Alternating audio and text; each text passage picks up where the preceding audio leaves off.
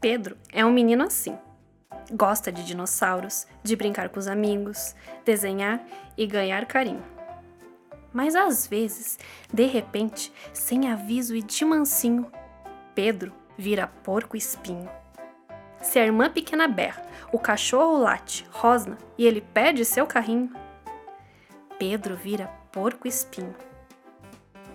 Se a mamãe chega atrasada na saída da escola só porque errou o caminho, Pedro vira porco espinho. Se tem festa da prima, casamento da titia e ele quer ficar sozinho, Pedro vira porco espinho. Se é hora de dormir e o que o Pedro quer é pega-pega em vez de voltar pro ninho, Pedro vira porco espinho. Se o dia está feio e cai o maior toró bem na hora de ir ao parquinho, Pedro vira porco espinho.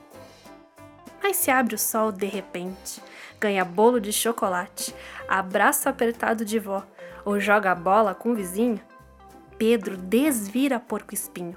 Rapidinho, rapidinho. E essa foi a história Pedro vira porco espinho de Janaína Tokitaka. E continuem ligados através das redes sociais do IGB, arroba Instituto Grupo Boticário.